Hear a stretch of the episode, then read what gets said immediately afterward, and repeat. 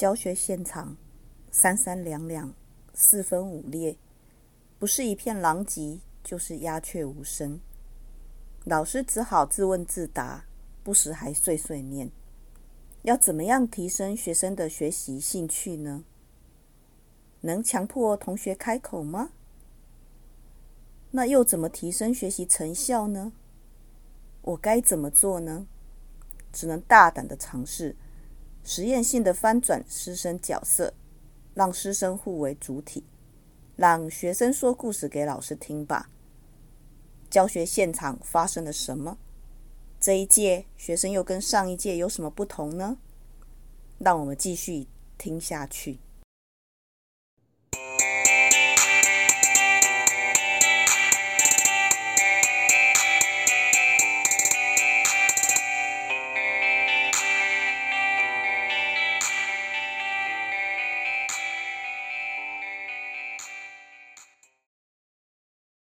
各位伙伴，大家好，欢迎来到 CNU 故事实验室，我是 QQ 老师。随着时代科技的进步，网际网络的发展，数位内容产业的兴起，叙事跨界移动及流变的能力越来越强。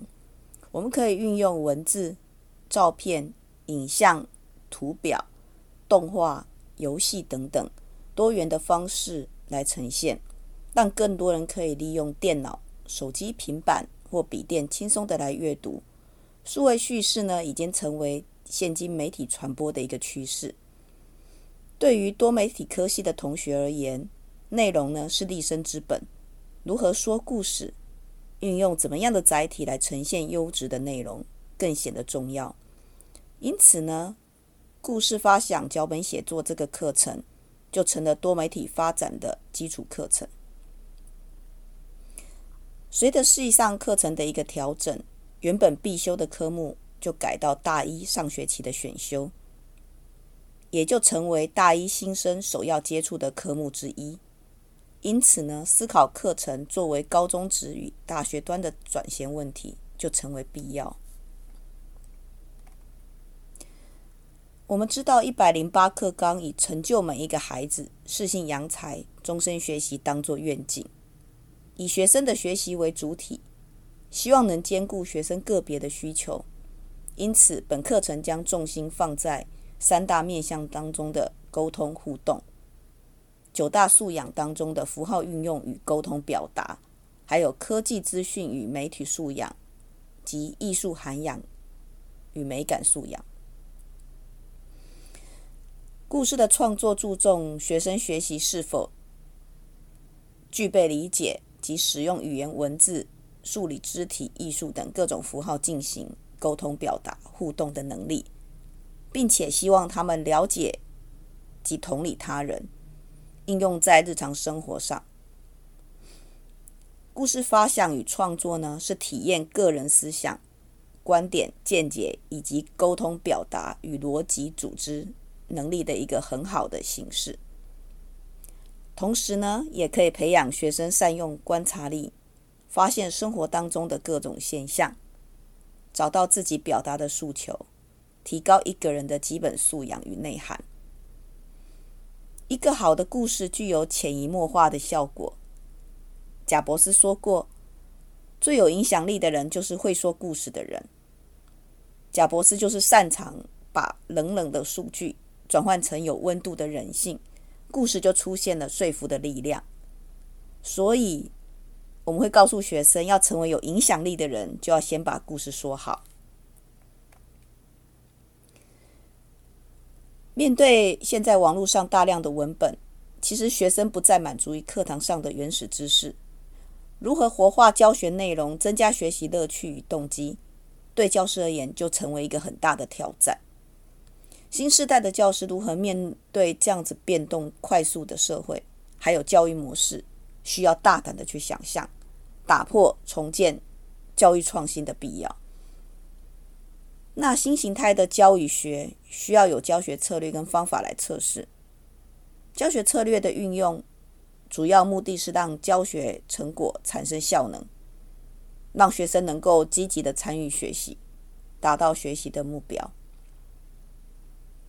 因此呢，运用写作模式之核心精神与视觉创意思考的模式，融入故事设计教学，让每一个学生的故事都能够立体的呈现，而且发挥成效与功能。为了强化学生沟通表达的能力跟解决教学现场遇到的问题，所以呢，我采用个别口试的方式来进行。其实每一个人就算只有十分钟，也都用用尽了考试周所有的空堂时间，甚至于我们整个团队都忙到晚上七点才离开图书馆的讨论室。那这个学期呢，因为遇到新冠疫情，每一次的口试都是一个很大的挑战。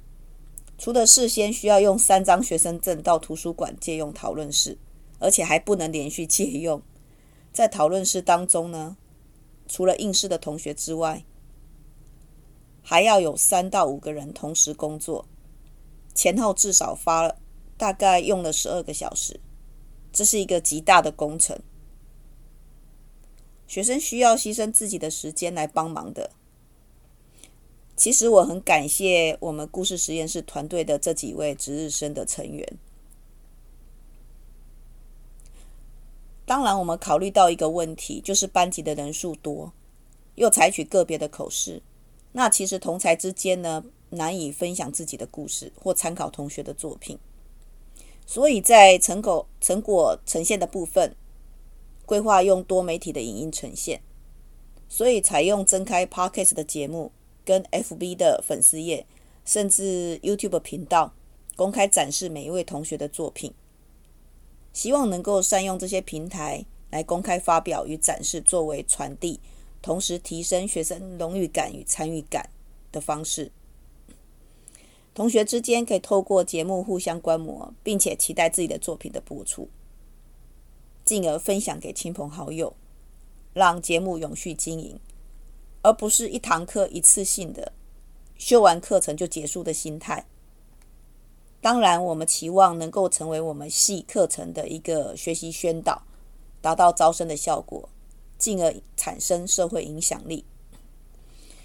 成果是可以由老师延续的。如果课程设计就是一场精心的节目企划，老师成了节目主持人，每位修课的同学都是特别来宾。课堂讨论就是脑力激荡，而平时作业就成了表演练习的前奏。期中考就是节目录制的过程，你会不会用心的经营自己的这一部分呢？一个没有赞助、没有网红的频道产生了。我们的故事实验室从二零二一年的五月二十五号开播以来，已经累计有三十五集，新的一期即将上档。CNU 故事实验室。现场就如实验室一样，我们尝试各式各样的方法，让每一位学生的创作都能被看见。故事如有雷同，作者自行负责。如果您有建议或想法，欢迎到我们的粉丝页留言哦。拜拜，我们下次见。